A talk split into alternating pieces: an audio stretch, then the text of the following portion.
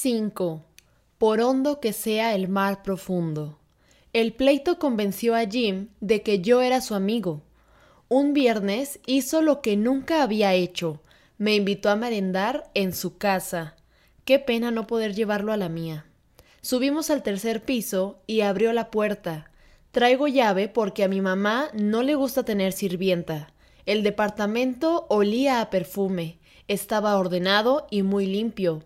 Muebles flamantes de Sears Roebuck, una foto de la señora Porcemo, otra de Jim cuando cumplió un año, al fondo el Golden Gate. Varias del señor con el presidente en ceremonias, en inauguraciones, en el tren olivo, en el avión el mexicano, en fotos de conjunto, el cachorro de la revolución y su equipo, los primeros universitarios que gobernaban el país, técnicos no políticos, personalidades morales intachables, insistía la propaganda. Nunca pensé que la madre de Jim fuera tan joven, tan elegante y sobre todo tan hermosa. No supe qué decirle, no puedo describir lo que sentí cuando ella me dio la mano. Pasen, por favor, al cuarto de Jim. Voy a terminar de prepararles la merienda. Jim me enseñó su colección de plumas atómicas. Los bolígrafos apestaban, derramaban tinta viscosa. Eran la novedad absoluta aquel año en que por última vez usábamos tintero, manguillo, secante, los juguetes que el señor le compró en Estados Unidos cañón que disparaba cohetes de selva, cazabombardero de propulsión a chorro, soldados con lanzallamas, tanques de cuerda, ametralladoras de plástico, apenas comenzaban los plásticos, tren eléctrico Lionel, radio portátil. No llevo nada de esto a la escuela porque nadie tiene juguetes así en México. No, claro, los niños de la Segunda Guerra Mundial no tuvimos juguetes. Todo fue producción militar. Hasta la Parker y la Sterbrook, leí en selecciones, fabricaron en vez de plumas materiales de guerra, pero no me importaban los juguetes. Oye, ¿cómo me dijiste que se llamaba tu mamá? Mariana. Le digo así, no le digo mamá. ¿Y tú? No, pues no, a la mía le hablo de usted. Ella también les habla de usted a mis abuelitos. No te burles, Jim, no te rías. Pasen a merendar, dijo Mariana y nos sentamos. Yo frente a ella, mirándola. No sabía qué hacer, no probar bocado o devorarlo todo para halagarla. Si como, pensará que estoy hambriento. Si no como, creerá que no me gusta lo que hizo. Mastica despacio, no hables con la boca llena. ¿De qué podemos conversar? Por fortuna, Mariana rompe el silencio. ¿Qué te parecen? Les dicen flying saucers, platos voladores, sándwiches asados en este aparato. Me encantan, señora. Nunca había comido nada tan delicioso.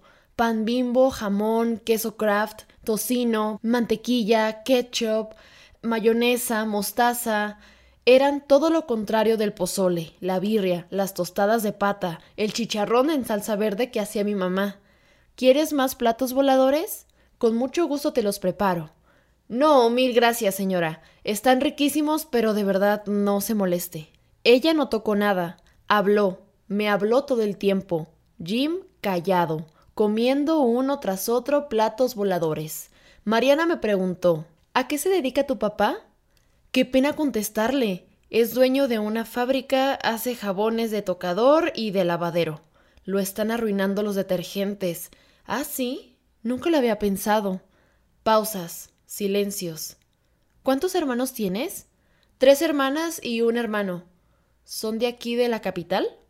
Solo la más chica y yo. Los demás nacieron en Guadalajara. Teníamos una casa muy grande en la calle San Francisco. Ya la tumbaron. ¿Te gusta la escuela? La escuela no está mal, aunque. ¿Verdad, Jim? Nuestros compañeros son muy latosos. Bueno, señora, con su permiso ya me voy. ¿Cómo aclararle me matan si regreso después de las ocho? Un millón de gracias, señora. Todo estuvo muy rico. Voy a decirle a mi mamá que compre el asador y me haga platos voladores. No hay en México. intervino por primera vez Jim. Si quieres te lo traigo ahora que vaya a los Estados Unidos. Aquí tienes tu casa. Vuelve pronto. Muchas gracias de nuevo, señora. Gracias, Jim. Nos vemos el lunes. cómo me hubiera gustado permanecer allí para siempre, o cuando menos llevarme la foto de Mariana que estaba en la sala. Caminé por Tabasco, di vuelta en Córdoba para llegar a mi casa en Zacatecas. Los faroles plateados daban muy poca luz. Ciudad en penumbra, misteriosa colonia Roma de entonces átomo del inmenso mundo, dispuesto muchos años antes de mi nacimiento como una escenografía para mi representación. Una sinfonola tocaba el bolero. Hasta ese momento, la música había sido nada más el himno nacional, los cánticos de mayo de la iglesia, Cri-Cri, sus canciones infantiles, Los Caballitos, Marcha de las Letras, Negrito Sandía, El Ratón Vaquero, Juan Pestañas, y la melodía circular, envolvente, húmeda del Ravel con que la XEQ iniciaba sus transmisiones a las seis y media, cuando mi padre encendía el radio para despertarme con el estruendo de la legión de los madrugadores. Al escuchar el otro bolero, que nada tenía que ver con el de Ravel, me llamó la atención la letra. Por alto que esté el cielo en el mundo, por hondo que sea el mar profundo. Miré la avenida Álvaro Obregón y me dije, voy a guardar intacto el recuerdo de este instante, porque todo lo que existe ahora mismo nunca volverá a ser igual. Un día lo veré como la más remota prehistoria. Voy a conservarlo entero porque hoy me enamoré de Mariana. ¿Qué va a pasar? No pasará nada. Es imposible que algo suceda. ¿Qué haré? ¿Cambiarme de escuela para no ver a Jim y por tanto no ver a Mariana? ¿Buscar a una niña de mi edad? Pero a mi edad nadie puede buscar a ninguna niña. Lo único que puede es enamorarse en secreto, en silencio, como yo de Mariana. Enamorarse sabiendo que todo está perdido y no hay ninguna esperanza. 6. Obsesión. ¿Cuánto tardaste? Mamá, le dije que iba a merendar a casa de Jim. Sí, pero nadie te dio permiso para volver a estas horas. Son ocho y media. Estaba preocupadísima. Pensé que te mataron o te secuestró el hombre del costal. ¿Qué porquerías habrás comido? Ve tú a saber quiénes serán los padres de tu amiguito. ¿Es ese mismo con el que vas al cine? Sí, su papá es muy importante. Trabaja en el gobierno. ¿En el gobierno? ¿Y vive en ese mugroso edificio? ¿Por qué nunca me habías contado? ¿Cómo dijiste que se llama? Imposible. Conozco a la esposa. Es íntima amiga de tu tía Elena. No tienen hijos. Es una tragedia en medio de tanto poder y tanta riqueza. Te están tomando el pelo, Carlitos. Quién sabe con qué fines, pero te están tomando el pelo. Voy a pedirle a tu profesor que desenrede tanto misterio. No le diga nada a Mondragón. ¿Qué pensaría la mamá de Jim si se enterase? La señora fue muy buena conmigo. Ah, ahora sí. Eso me faltaba. ¿Qué secreto te traes? Di la verdad. ¿No fuiste a casa del tal Jim?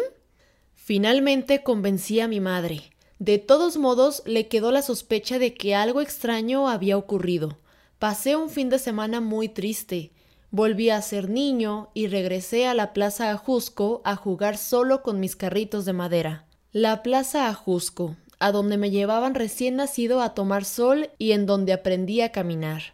Sus casas porfirianas, algunas ya demolidas para construir edificios horribles. Su fuente, en forma de trébol, llena de insectos que se deslizaban sobre el agua, y entre el parque y mi casa vivía doña Sara P. de Madero. Me parecía imposible ver de lejos a una persona de quien hablaban los libros de historia, protagonista de cosas ocurridas cuarenta años atrás. La viejecita frágil, dignísima, siempre de luto por su marido asesinado. Jugaba en la plaza Ajusco y una parte de mí razonaba. ¿Cómo puedes haberte enamorado de Mariana si solo la has visto una vez y por su edad podría ser tu madre? Es idiota y ridículo, porque no hay ninguna posibilidad de que te corresponda. Pero, otra parte, la más fuerte, no escuchaba razones. Solo repetía su nombre como si el pronunciarlo fuera acercarla. El lunes resultó peor. Jim dijo Le caíste muy bien a Mariana. Le gusta que seamos amigos. Pensé, entonces me registra, se fijó en mí, se dio cuenta un poco, cuando menos un poco, de en qué forma me ha impresionado. Durante semanas y semanas preguntaba por ella con cualquier pretexto para que Jim no se extrañase. Trataba de camuflar mi interés y al mismo tiempo sacar la información sobre Mariana.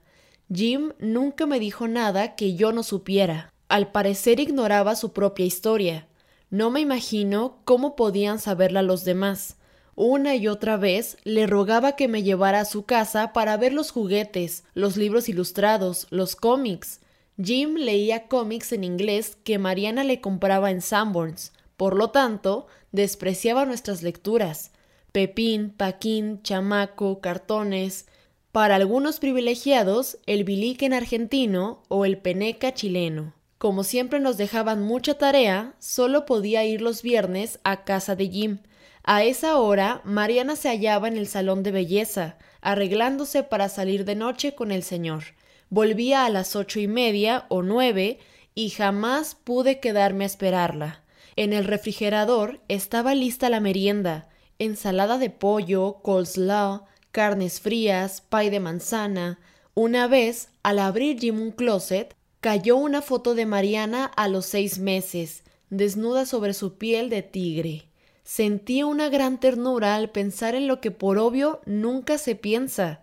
Mariana también fue niña, también tuvo mi edad, también sería una mujer como mi madre, y después una anciana como mi abuela.